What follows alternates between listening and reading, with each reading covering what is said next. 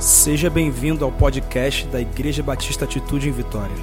Eu sou o pastor Bruno Caetano e a partir de agora você pode acompanhar uma palavra direta para o seu coração. Que Deus te abençoe. 1 Pedro, capítulo de número 5. Nós vamos ler do versículo 5 ao versículo de número 11.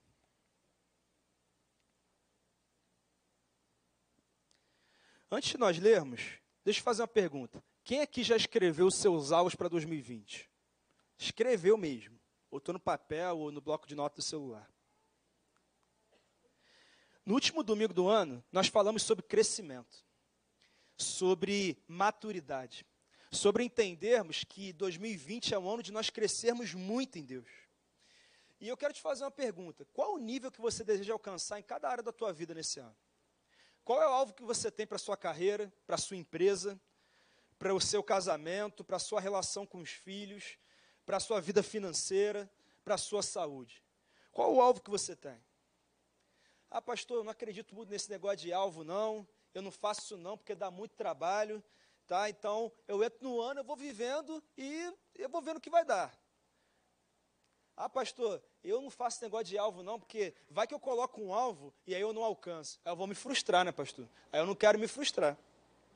Se você pensa assim, meus irmãos, quem não sabe onde quer chegar, qualquer caminho serve.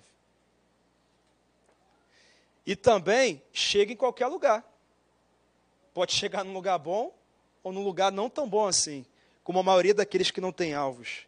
Quem não sabe onde quer chegar, não tem noção de que provavelmente ao final desse ano estará no mesmo lugar, na mesma condição, ou talvez numa condição pior, num lugar não tão adequado assim. Porque na verdade, quem não sabe onde quer chegar, já chegou.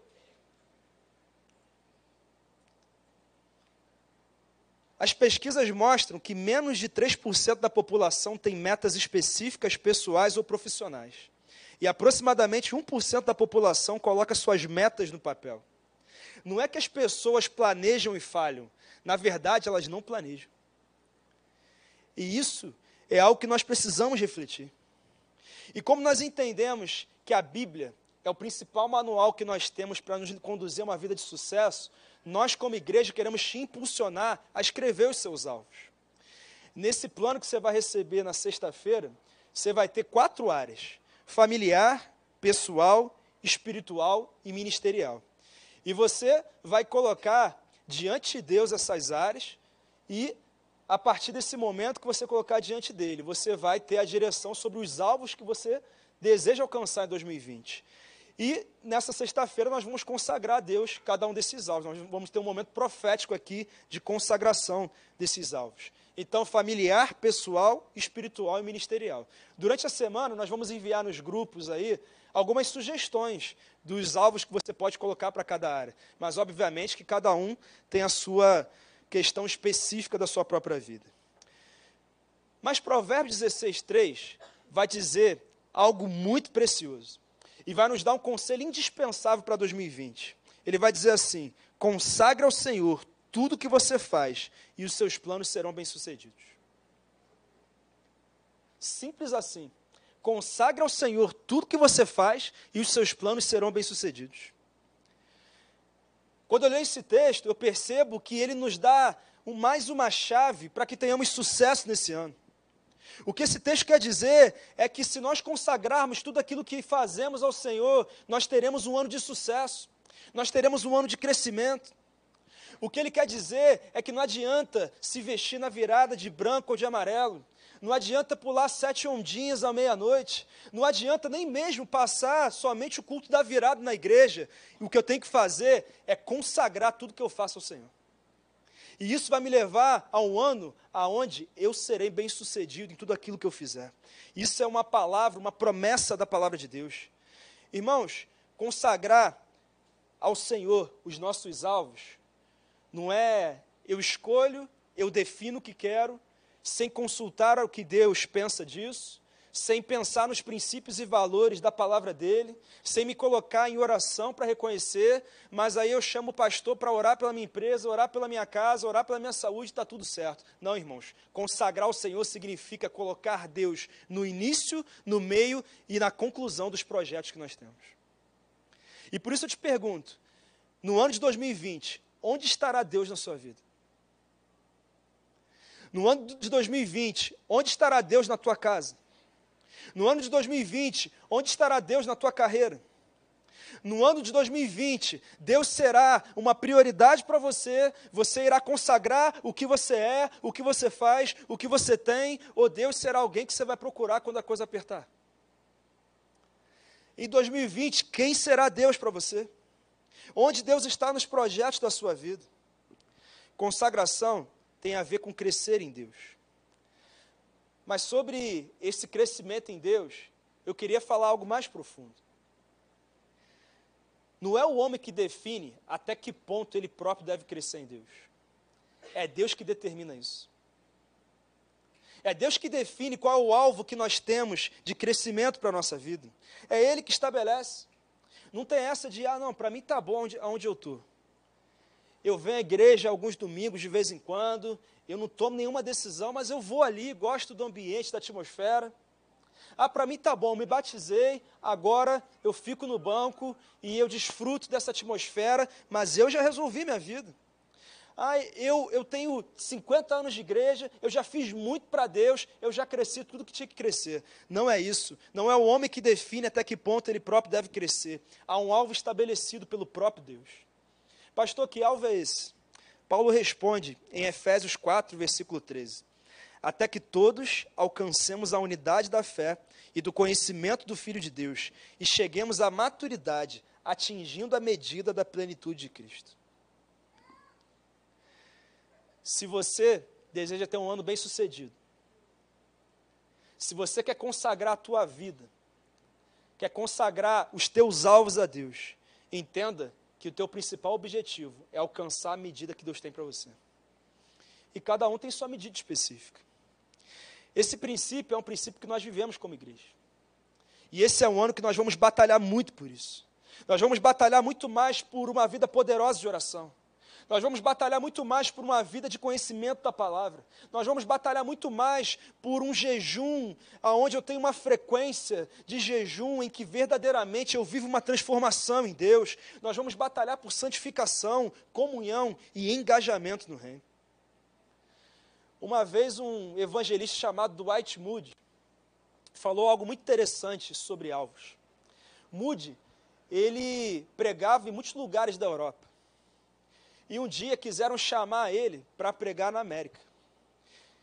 E eles estavam fazendo uma conferência, e antes de, de, planejar a conferência, eles estavam planejando quem eles iam convidar. E falaram alguns nomes, e quase todo mundo falou do Moody. Aí perguntaram assim: e cá, por acaso o Moody tem um monopólio do Espírito Santo? Aí eles disseram: não, mas o Espírito Santo tem um monopólio da vida dele. E por isso nós queremos receber esse homem aqui. E sabe qual foi a fala desse homem?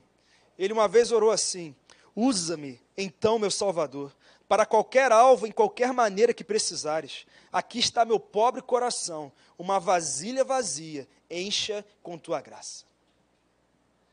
Aquele homem queria alcançar a medida da plenitude que Deus tinha para ele. Aquele homem entendeu que consagração só é real quando é acompanhada de obediência, quando é acompanhada de conexão de fato com a vontade de Deus. Por isso o tema dessa noite é consagre o seu ano ao Senhor. E se assim você fizer, você será muito bem sucedido. Vamos ler o que está escrito em 1 Pedro 5, no versículo de 5, do versículo 5 ao versículo 11. Da mesma forma, jovens, sujeitem-se aos mais velhos. Sejam todos humildes uns para com os outros, porque Deus se opõe aos orgulhosos, mas concede graça aos humildes. Portanto, humilhem-se debaixo da poderosa mão de Deus, para que ele os exalte no tempo devido. Lancem sobre ele toda a sua ansiedade, porque ele tem cuidado de vocês. Sejam sóbrios e vigiem. O diabo, o inimigo de vocês, anda ao redor como leão, rugindo e procurando a quem possa devorar. Resistam-lhe, permanecendo firmes na fé. sabendo que os irmãos que vocês têm em todo o mundo estão passando pelos mesmos sofrimentos. O Deus de toda graça, que os chamou para a sua glória eterna em Cristo Jesus, depois de terem sofrido durante pouco tempo, os restaurará, os confirmará, lhes dará força e os porá sobre firmes alicerces. A ele seja o poder para todo sempre. Amém. Irmãos, essa carta foi escrita pelo apóstolo Pedro. Provavelmente ela foi escrita em Roma. E ele a dirigiu a cristãos que enfrentavam perseguição em todo o mundo. Gente que passava por problemas muito sérios. O problema do cristão nessa época não era resistir em santidade no namoro, não era é, ser correto no, no pagamento de impostos, o problema do cristão não era ele resolver um problema de um vício que ele tinha. O problema do cristão era que ele, se ele não negasse a Jesus, ele morria. Era esse o problema que os cristãos enfrentavam naquele momento. Era essa a realidade que eles tinham.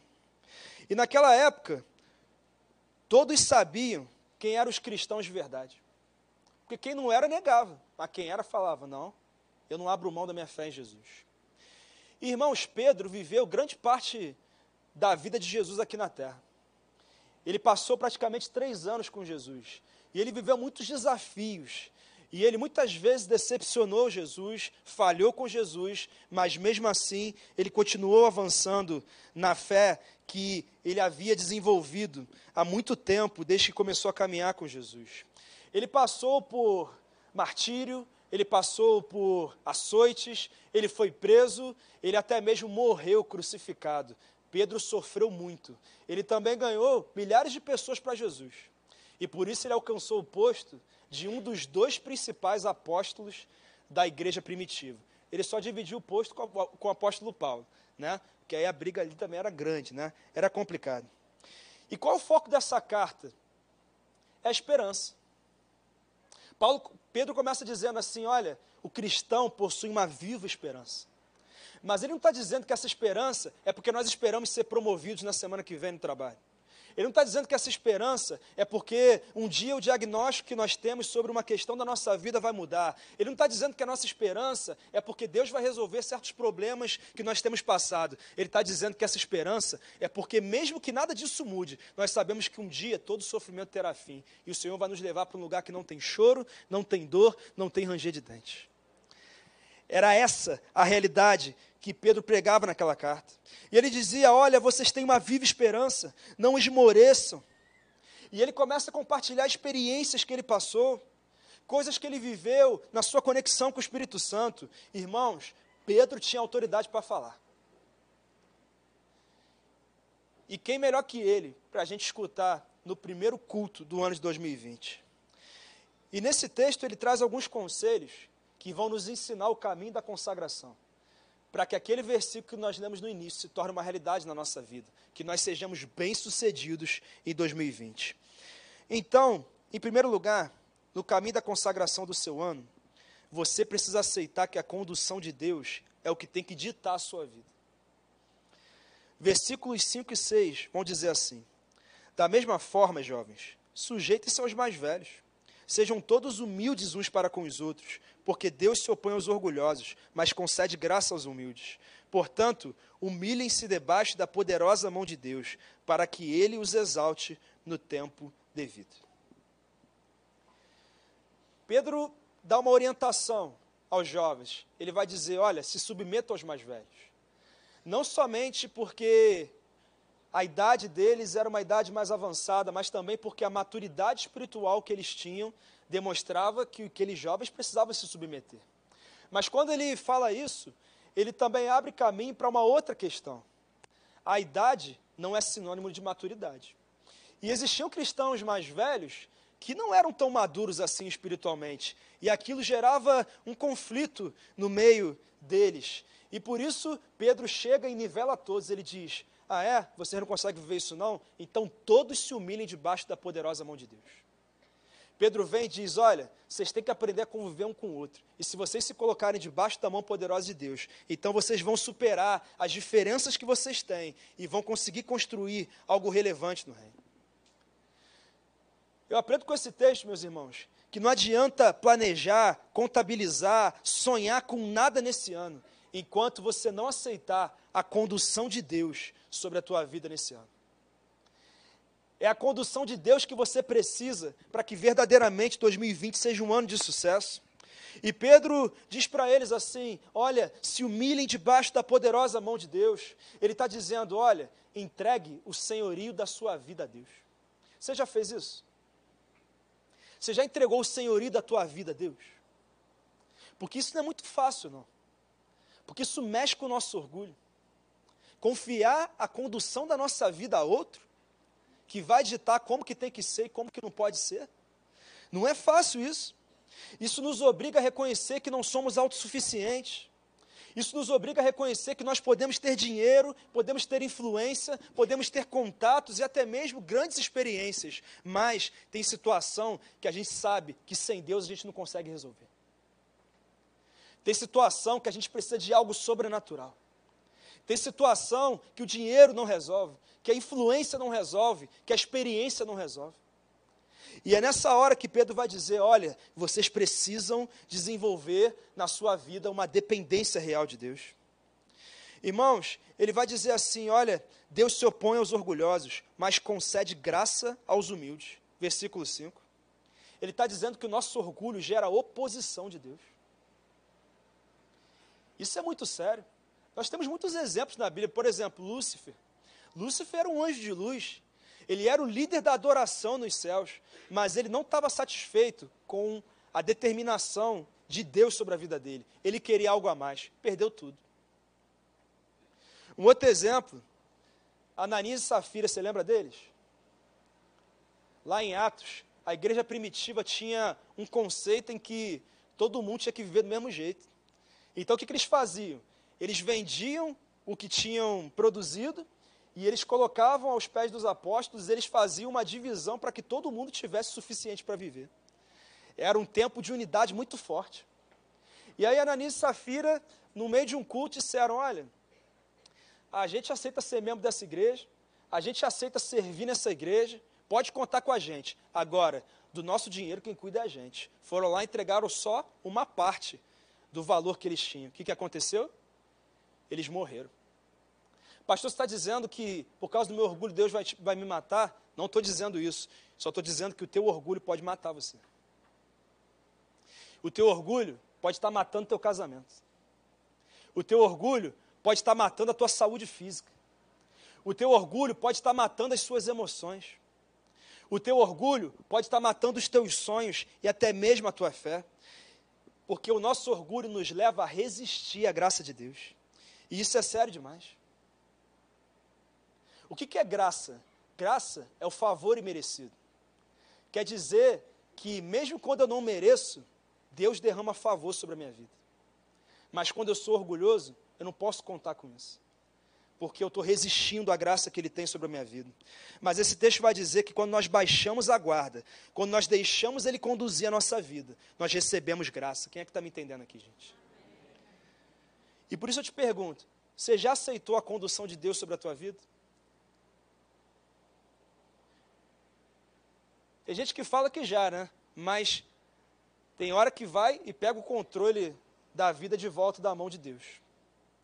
Não, pastor, já entreguei. Mas tem hora que tira Deus do banco do motorista, bota ele no banco do carona e volta a dirigir a vida conforme a sua própria mente e o seu próprio coração. E nós temos que pensar sobre isso. Tem gente que fala, pastor, eu não sou orgulhoso, não. Mas na hora que a coisa não acontece como espera, fala, ó, deixa eu conduzir, Deus, você não está entendendo o que eu quero, então eu vou conduzir dessa maneira. Sabe qual é o nome disso? Impaciência. E impaciência é uma das evidências do orgulho. Quando eu sou impaciente, eu estou sendo orgulhoso, porque eu não aceito receber a condução e a direção de Deus na minha vida. Eu começo bem, mas desisto de confiar e esperar o tempo certo para Deus me exaltar. Às vezes a, a irmã falou: Olha, vou me guardar para o meu marido, vou me envolver com ninguém. Começou o primeiro mês bem, três meses bem, seis meses bem, um ano, a coisa começou a apertar. E aí começou a ceder a certas propostas que são oferecidas aí, abrindo mão de esperar o tempo certo para Deus fazer aquilo que ele gostaria de fazer. Às vezes você diz: "Ah, pastor, abri a minha empresa e eu vou andar do jeito certo. Eu vou devolver os impostos da maneira certa, eu vou andar realmente de maneira reta". Só quando você faz isso, quando você não estava acostumado a fazer isso, no primeiro momento isso aperta, né? Dificulta. Tem irmão aqui da igreja que fez isso. Um monte de amigo dele, empreendedor, entrava na, na, na empresa dele, na loja dele, e falava: Ó, você vai se arrebentar, não faz isso não, cara. Não paga os impostos certinho, não, não faz isso não. Ele falava: Não, eu não abro mão, não. Porque no início aperta. Mas aí a gente começa a querer pegar o controle da mão de Deus, porque está demorando demais acontecer o que eu espero. E aí eu vou lá e cedo. E saio do caminho da bênção de Deus. Meus irmãos, em 2020, nós não podemos negociar os princípios e valores da palavra, porque isso vai nos levar a resistir à graça de Deus. E resistir à graça de Deus vai nos impedir de viver muitos favores que Ele gostaria de derramar sobre a nossa vida. E nós temos que pensar sobre isso. Irmãos, eu não estou aqui para acusar o seu pecado, mas eu estou aqui para zerar a tua conta. E eu estou cheio de dinheiro para zerar a tua conta. Sabe onde é que está meu dinheiro? Está aqui, ó. Porque quando ela conduz a tua vida, a Bíblia vai dizer que o que é velho passou e agora tudo é novo. Quando você vive com essa condução aqui, a tua conta está zerada e você pode escrever uma nova história. É isso que nós temos que entender. Começar com a condução é uma coisa, agora permanecer é ainda mais difícil. E é por isso que 60% das pessoas abandonam suas metas para o novo ano no primeiro trimestre. Terminou março, já abandonou as metas todas. Sabe por quê? Porque é difícil manter o foco. Aliás, esse verbo manter é complicado, né? Manter o peso, né? Manter o foco. São coisas complicadas. E a gente tem esse desafio. Mas aqueles que perseveram cruzam a linha de chegada em vitória, irmãos. E é isso que a Bíblia nos ensina. E nós temos que refletir o tempo todo sobre isso. Uma vez um irmão chegou para mim e falou: Pastor, fui vender um carro. E meu carro tinha umas alterações ali. Mas quando eu anunciei o carro, falei que ele era original. Pastor, fiquei tentando vender o carro, não conseguia de jeito nenhum. Não conseguia vender, não conseguia vender. Todo mundo chegava e falava: Ó, oh, esse carro aí está adulterado, né? Chipado, não sei como é que fala aí. E aí, o anúncio expirou. Aí ele decidiu anunciar o carro do jeito certo, do jeito que o carro estava. Irmãos, ele vendeu o carro em tempo recorde. E ainda vendeu por um valor além do que ele imaginava. E quando ele foi comprar o outro carro, ele encontrou o carro que ele queria, no valor que ele podia, ainda sobrou exatamente o dinheiro que ele precisava para resolver umas coisas. Falei, irmão, você decidiu ser fiel a Deus. Você não pegou o controle da mão dele, não, você fez do jeito certo. E Deus sempre honra aquele que é fiel a ele. E o apóstolo Pedro, ele vai trazer uma promessa nesse texto. Por que, que eu tenho que me colocar debaixo da mão poderosa de Deus? Ele vai dizer assim: para que ele os exalte no tempo devido. Ou seja, eu entrego minha vida para a condução de Deus, para o senhorio de Jesus, e um dia eu serei exaltado. É isso que o texto está falando. É claro que eu sei que esse texto tem uma perspectiva escatológica. Ele está falando do fim das coisas, principalmente. Até porque a Bíblia ela fala principalmente do fim das coisas. Né? Lá em 1 Coríntios 15, 19, Paulo vai dizer assim: Se é somente para essa vida que temos esperança em Cristo, dentre todos os homens somos os mais miseráveis. Ele está dizendo: se você que recebeu Jesus na tua vida, que tem acesso às coisas do alto, você vive muito mais preocupado com o cliente você vai fechar do que com a volta de Jesus, ser mais miserável com quem não tem Jesus ainda que você não entendeu ainda, você tem acesso à verdade, mas você ainda não acessou de verdade ela. E é por isso que o cristão às vezes se frustra, porque pensa que tudo que vai receber de Deus vai ser dado aqui na terra. Mas sabe qual é a verdade? A gente vai receber muita coisa aqui, mas o melhor está guardado, irmãos. E a gente tem falado sobre isso na escola ministerial, sobre a escatologia. Quem teve aqui hoje na nossa aula? Valeu a pena, gente? Então, ó, semana que vem, domingo, né? 17 horas, você vem, que tirando o palestrante, o negócio é bom demais aí. Mas vamos em frente. Eu também percebo nesse texto um viés de presente. Sabe por quê? Porque eu tenho certeza que Deus tem interesse em exaltar quem é fiel a Ele. Deus deseja que você alcance os alvos que você tem para esse ano. Ele deseja, porque isso faz com que o reino dele cresça, com que o nome dele seja proclamado. E quando Paulo, quando Pedro vai dizer para nós nos humilharmos, ele nos diz para nos humilharmos diante de quem? Diante do chefe, para nos dar um aumento? Diante do cliente, para fechar aquele contrato? Diante daquela pessoa, para voltar para a gente? É debaixo de quem? Da poderosa mão de Deus. Irmãos, pode ter certeza que a mão de Deus é suficientemente poderosa para te exaltar no tempo certo. Só que para isso você tem que consultar a Deus antes de planejar os seus alvos. Não vai fazendo de maneira desordenada, não. Ah, pastor, esse ano eu vou atrás do meu ex. Pastor, vou fazer aquele curso. Pastor, vou casar com aquela pessoa. Pastor, vou fazer aquele investimento. Pastor, vou fazer um intercâmbio. Eu vou viajar para tal lugar. Irmãos, tudo isso é tudo é muito legal, mas a minha pergunta é: é Deus que está colocando isso no teu coração ou você está sendo conduzido por si mesmo?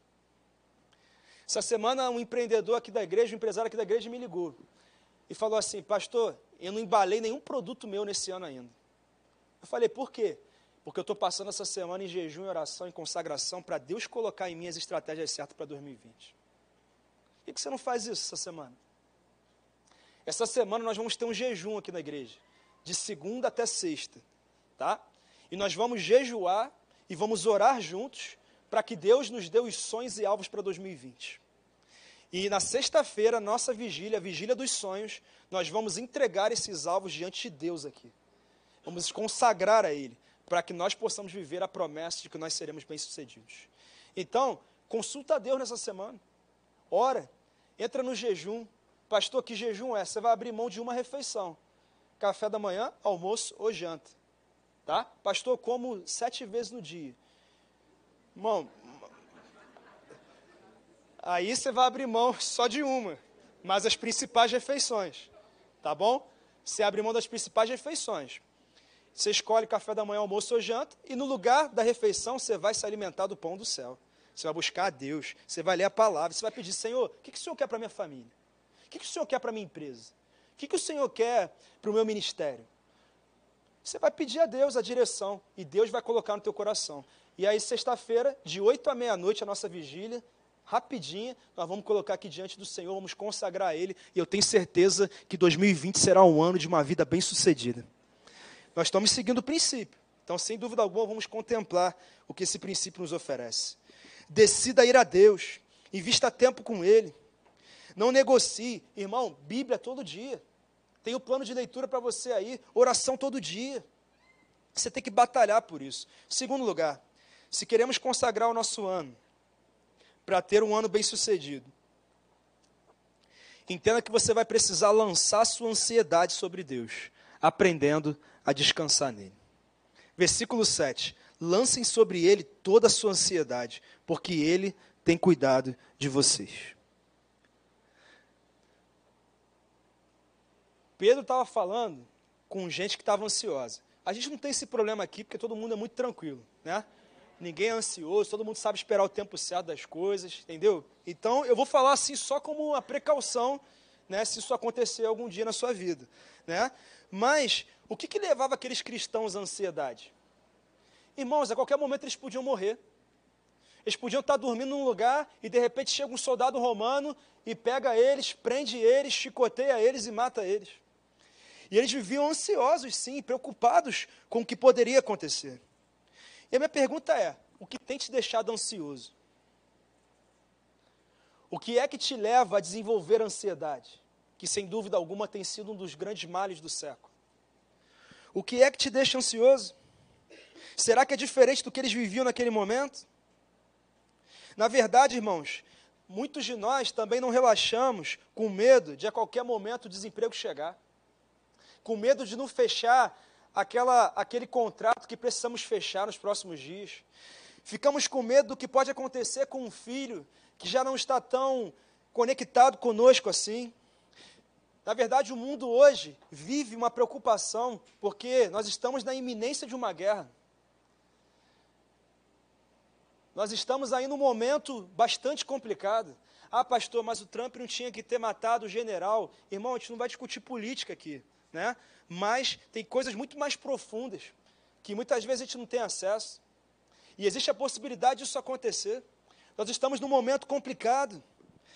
A gente está num período em que professores estão sendo agredidos na sala de aula. Tem professor crente desistindo da carreira porque está com medo do que pode acontecer. Nós vivemos ansiosos, irmãos, por causa da, do medo de um dia o divórcio chegar, porque as coisas não estão bem, um cliente desistir de um contrato, um diagnóstico que pode surgir, um filho que vai embora, a economia que quebre. Nós temos medo de não passar naquele concurso, medo de não alcançar o que sonhamos. Mas Pedro vai dizer: olha aqui, se vocês quiserem consagrar o ano de vocês, serem bem-sucedidos nesse ano, lancem toda a ansiedade sobre ele, porque ele tem cuidado de vocês. Você tem feito isso? Sabe o que Pedro está dizendo? Que o Filho de Deus não precisa se preocupar com o diagnóstico. Não precisa se preocupar se vai fechar ou não aquela parceria que ele sonha em fechar. A vida dele não depende do que os outros podem fazer. A vida dele depende do Senhor da história. E fica tranquilo, porque ele sempre cuidou dos seus filhos e ele vai continuar cuidando de você nesse ano. Não vai ser diferente. Deus não vai mudar. Agora, é claro que nós queremos alcançar logo os nossos objetivos e alvos. Isso é normal. Mas, sem dúvida, nós não temos a capacidade de discernir o momento certo para receber o que esperamos. E sabe por que, que nós não temos? Porque nossos critérios são limitados. A nossa visão é limitada. A nossa visão é circunstancial. Nós pegamos uma cena da peça da nossa vida e achamos que ela representa a peça inteira. E por isso nós ficamos ansiosos. E pastor, por que, eu posso descansar em Deus? Porque Deus não é circunstancial. Porque Deus tem o controle das coisas. E Isaías 55, 8 e 9 vai dizer assim: Pois os meus pensamentos não são os pensamentos de vocês, nem os seus caminhos são os meus caminhos, declara o Senhor. Assim como os céus são mais altos do que a terra, também os meus caminhos são mais altos do que os seus caminhos, e os meus pensamentos mais altos do que os seus pensamentos. Sabe o que ele está dizendo? Que enquanto a gente está sofrendo com um momento da vida, Deus já está celebrando o que ele vai fazer no futuro. Enquanto a gente está enxergando aquilo ali como o final da nossa vida, da nossa história, Deus está dizendo: fica tranquilo, porque isso aí é só um processo de algo maior que eu estou preparando para você. Deus enxerga além. Deus consegue enxergar o que nós não enxergamos. Deus já sabe muitas coisas que você vai passar nesse ano e Ele continua no controle. E Pedro vai dizer: olha, se você fizer isso, ele vai te exaltar no tempo devido. Porque Deus nunca exalta uma pessoa sem ela estar preparada para isso. Nem o filho dele ele poupou. Primeiro foi a cruz, depois foi a coroa. Moisés ficou 40 anos foragido, até que ele fosse alcançado por Deus para se tornar o libertador de Israel. José sofreu 13 anos no Egito, até ser governador do Egito. Muita coisa precisa acontecer. Agora, por que, que Pedro dá esse conselho para a gente? Porque Pedro já foi um homem ansioso. Pedro sabe o que é ser tomado pela ansiedade. Pedro também já foi um homem incrédulo. Pedro já disse que Jesus era Senhor da vida dele, mas em certos momentos ele disse que não era mais. Ele viveu conforme a própria cabeça dele. E Pedro sabe que muitos têm dificuldade de lidar com o silêncio de Deus. E principalmente tem dificuldade de lidar com kairos, o tempo de Deus.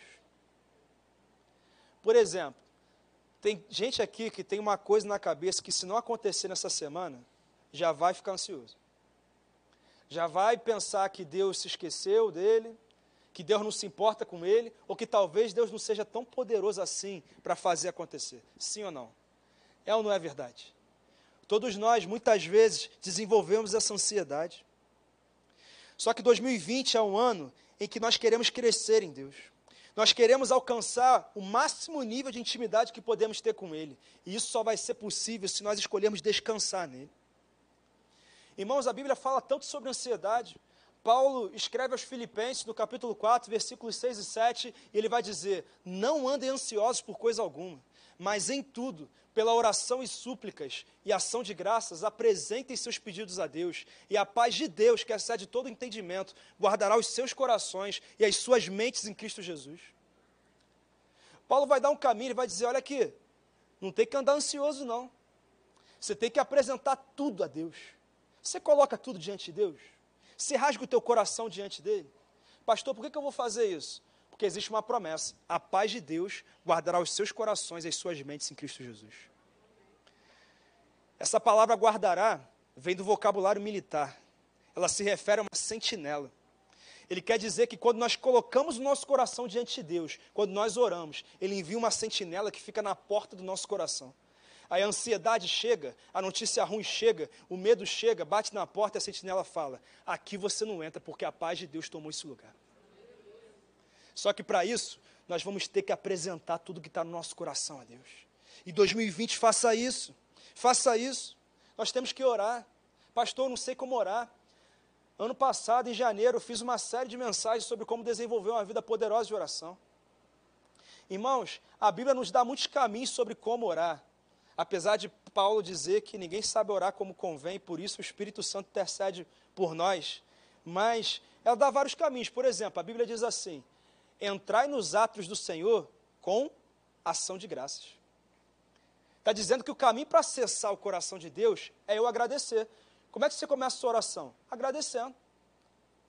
Senhor, obrigado por tudo. Isso não é oração, irmão. Se você quer que Deus responda especificamente, detalhadamente, você vai ter que orar especificamente, detalhadamente. Então você tem que colocar, Senhor, obrigado porque ontem eu consegui fechar aquele contrato com aquele cliente. Senhor, obrigado porque a minha esposa estava com a dor de cabeça e ela, ela acordou melhor. Senhor, obrigado por, por causa daquilo que aconteceu na minha célula naquele dia. E eu começo a agradecer. E aquilo ali vai acessando o coração de Deus. Depois a palavra de Deus vai dizer assim: se eu acalentasse o pecado no meu coração, o Senhor não me ouviria. Ela está dizendo que quando eu cultivo o pecado, eu tenho interferência na minha comunicação com Deus. Aí eu entro em que momento? Confissão. Começa a dizer, Senhor, me perdoa por tudo. Não. Vou dizer, Senhor, me perdoa por aquilo que eu falei ontem. Me perdoa por aquilo que eu fiz ontem. Eu, eu, eu falei umas coisas que não devia. Eu fiz um negócio que não devia. E aí você está acessando a Deus. Então você chega na fase da intercessão. Aonde Deus fala assim: Eu procurei um homem que se colocasse na brecha para interceder pelo meu povo. E você vai começar a orar pelas pessoas que você se importa. Senhor, abençoa meu pai, a minha mãe está ali com, com a glicose elevada, Senhor, cura ela. Ou ajuda que essas práticas dela, de atividade física, reduzam essa, essa glicemia, a alimentação dela. Senhor, abençoa a igreja, abençoa a minha célula. Senhor, cuida desse detalhe. Você começa a interceder. Depois a Bíblia vai falar sobre petição. Aí você vai pedir. Ah, pastor, agora sim, essa parte eu entendo bem. E você tem que pedir mesmo, irmão. Porque a Bíblia manda pedir. Ah, pastor, não peço não, só agradeço. Irmão, você está meio orgulhoso. Tem que pedir sim. Porque o filho pede para o pai sim. E tem que pedir, Senhor, eu quero aquilo, eu quero isso. Porque se não for da vontade de Deus, não vai acontecer, fica tranquilo. E ele vai direcionando a tua oração. Mas você tem que pedir. Aquilo que está no coração. Senhor, eu quero ser mais manso com a minha esposa. Senhor, me ajuda na TPM ser mais tranquilo. Essa oração dos maridos, né? Entendi. E você vai colocar, o texto diz, apresentem tudo. É tudo, é tudo que está no seu coração. E aí depois você entra em que momento? A meditação. É quando você vai parar de falar um pouquinho para deixar Deus falar. E aí você fala, Senhor, eu quero te ouvir agora. Você lê a palavra, aí fala assim, o que, que o Senhor está dizendo aqui nesse texto aqui? Eu quero entender. Deixa eu perguntar uma coisa, irmão. Seguindo esse caminho, dá para orar 10 minutos? Irmão, se você consegue, você me ensina, irmão. Porque não dá. Irmão, uma hora normal você orar. Se você passeia, pastor, tem que ser sempre assim oração. Não estou dizendo isso. Não quero engessar a sua maneira de conversar com Deus. Só estou dizendo que a Bíblia nos ensina muitos caminhos de verdadeiramente ver a nossa oração sendo respondida. Quem está me entendendo, gente? Terceiro lugar. Que em 2020 você fale mais com Deus do que fala com seu chefe. Que 2020 você fale mais com Deus do que fala com seu cliente. Que 2020 você fale mais com Deus do que você fala com qualquer outra pessoa. Mas em terceiro lugar, não ignore a oposição do maligno. Versículos 8 e 9. Ele diz assim: Sejam sóbrios e vigiem. O diabo, o inimigo de vocês, anda ao redor como leão, rugindo e procurando a quem possa devorar. Resistam-lhe, permanecendo firmes na fé, sabendo que os irmãos que vocês têm em todo o mundo estão passando pelos mesmos sofrimentos.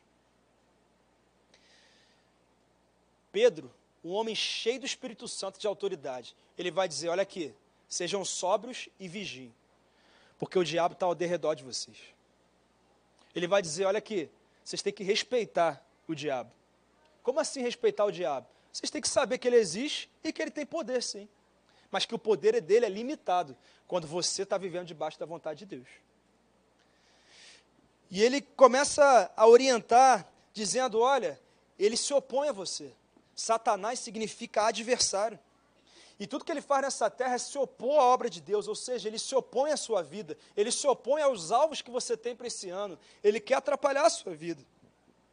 E qual que é a melhor estratégia para vencer o adversário? É conhecer o adversário, saber como ele age, saber quais são as estratégias dele. Às vezes o irmão chega para mim, pastor, o diabo está furioso comigo. Falei, o que, que aconteceu?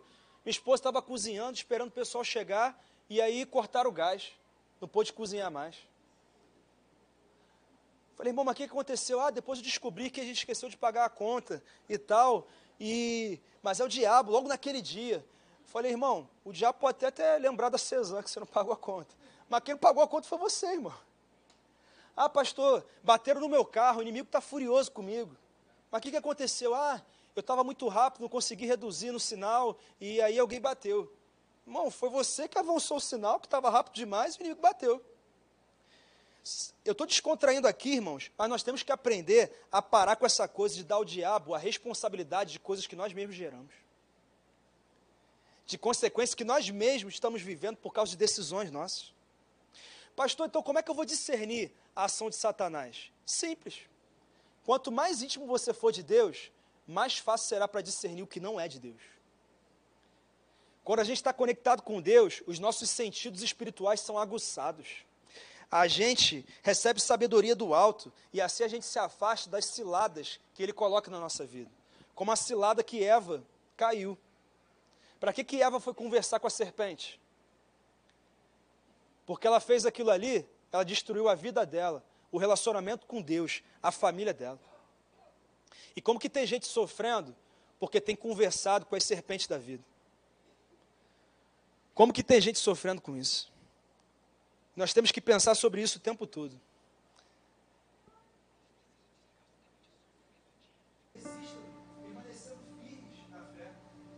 ele não só diz para nós resistirmos, como também diz o caminho para nós resistirmos. Ele diz: olha, permaneçam firmes na fé. Tiago também fala sobre isso. Ele vai dizer: sujeitai-vos a Deus, resistir ao diabo, e ele fugirá de vocês. Nós temos que resistir, só que não é sobre brigar ou brincar com o pecado, irmãos. O que a Bíblia nos ensina é que nós temos que nos agarrar em Deus para que nós possamos superar a nossa carne. Vou te dar um exemplo prático. Nesse mês de dezembro, eu percebi que eu engordei um pouquinho. Bastante, na verdade. E aí eu comecei a avaliar a minha vida. Eu falei, por que isso está acontecendo? Isso aqui não me pertence, não. E eu fui fazendo uma avaliação no meu dia. E eu lembrei que umas três vezes na semana, antes de chegar na igreja, eu tomo café numa padaria aqui da rua, que é o antro da glutonaria. O diabo não está ao derredor, não, ele está dentro ali, irmão. E é assim, é uma luta forte. E eu falei, cara, em 2020, eu não posso ficar em três vezes por semana tomar café lá. Tomo um café com leite, como uma torradinha, vem um bolinho, não sei o quê, aí a coisa sai do trilho, né? Complicado. Eu falei, é o seguinte, a partir de 1 de janeiro, se eu parar ali, vai ser só para tomar um café. Só que sabe qual é a verdade, irmãos? Se a gente quer fugir do pecado, quer vencer o pecado, a gente tem que fugir do ambiente que nos leva ao pecado e das companhias que nos colocam perto dele. Por exemplo, José. Ele estava na casa de Potifar, diante da mulher de Potifar e foi tentado. Quando ele venceu o pecado, a tentação, como é que foi? Ele fugiu do ambiente, fugiu da casa e da companhia de uma mulher que o levava para próximo do pecado. Só que eu não fiz isso, eu fui para o ambiente, né? E eu estou ali tomando meu café com leite, e aí você já, como vou tanto ali, você já conhece as pessoas, né? Vai conversando, brinca com um, com o outro. Aí a atendente chegou, vem cá, você vai tomar só um café com leite? Eu falei, vou, que 2020 eu estou no foco e tal. Ela, mas saiu esse bolinho de limão aqui quentinho, que eu sei que você gosta. Falei, miserável esse capeta, cara. Ele, ele é demais, cara.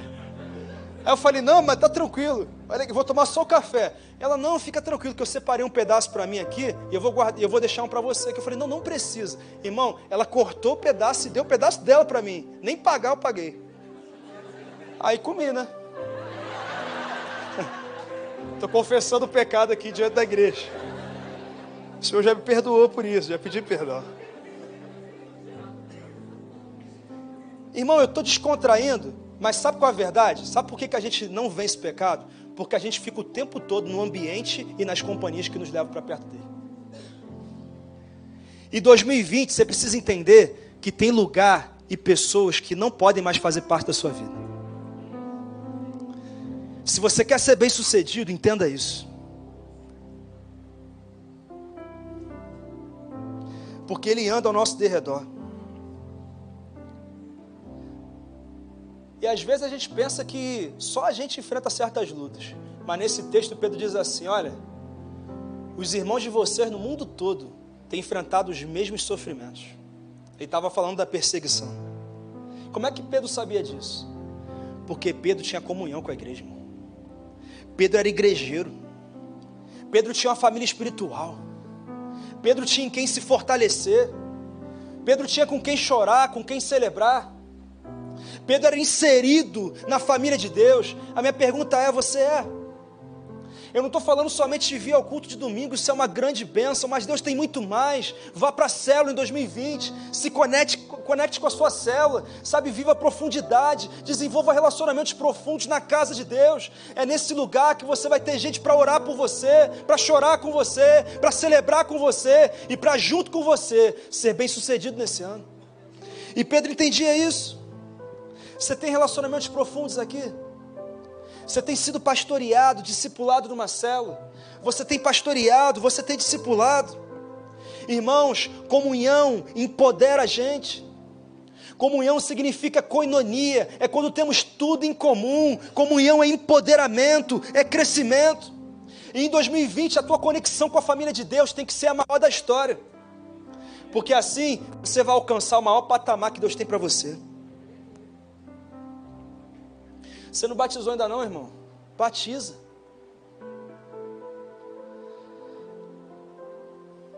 Você não está vindo nas classes, não, de treinamento? Vem. Cinco horas todo domingo. Investe no teu crescimento. Você está na cela, mas está mais ou menos. Decida se engajar de verdade na cela. Vai com tudo para a cela, irmão. Fala para o teu líder, ó, conta comigo. Não sei fazer muita coisa não, mas o que eu puder fazer, eu vou dar o meu melhor. Entenda que a célula que você faz parte não é a célula do líder, é a nossa célula. Você é essa célula. Se você está empolgado, está engajado, a tua célula está. Será que teu discipulado não decolou ainda? Então, irmãos, decida fazer decolar nesse ano. E viva verdadeiramente o que Deus tem para você. Mas em último lugar, se nós baixarmos a guarda para a condução e direção de Deus para a nossa vida, se lançarmos sobre Ele a nossa ansiedade, e se não ignorarmos a oposição do mal. A promessa de Deus é que Ele nos colocará sobre firmes alicerces. Versículos 10 e 11. O Deus de toda graça que os chamou para a sua glória eterna em Cristo Jesus, depois de terem sofrido durante pouco tempo, os restaurará, os confirmará, lhes dará força e os porá sobre firmes alicerces. Se você seguir esse caminho, Deus vai te colocar em firmes alicerces na tua casa, firmes alicerces no teu casamento, firmes alicerces na relação com teu filho, firmes alicerces na tua carreira, firmes alicerces na tua realidade financeira, firmes alicerces na tua história. Esse texto é o caminho do sucesso. 2020 pode ser o melhor ano da sua história. Basta você decidir consagrar tudo que você faz àquele que sonha em realizar todos os planos que Ele tem para você.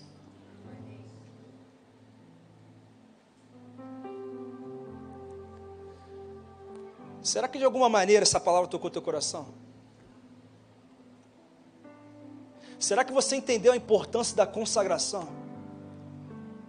Será que você entendeu a importância de verdadeiramente viver uma vida com a condução de Deus? Porque antes de consagrar os seus alvos a Deus, é necessário que você consagre a tua vida a Ele. Você já fez isso? Você já disse, Senhor, eu quero consagrar minha vida a Ti? Você já convidou Jesus para conduzir a tua vida? Será que nessa noite você quer começar uma nova vida com Jesus? Você quer começar uma nova vida com esse Deus que promete que Ele vai cuidar de você? Tem compromisso com Ele. Tem coisa que você tem que fazer sim, mas Ele promete cuidar. Será que nessa noite você quer começar um novo tempo, num novo ano, numa nova semana, aonde você vai verdadeiramente ver Deus te conduzindo a viver tudo que Ele sonhou para você?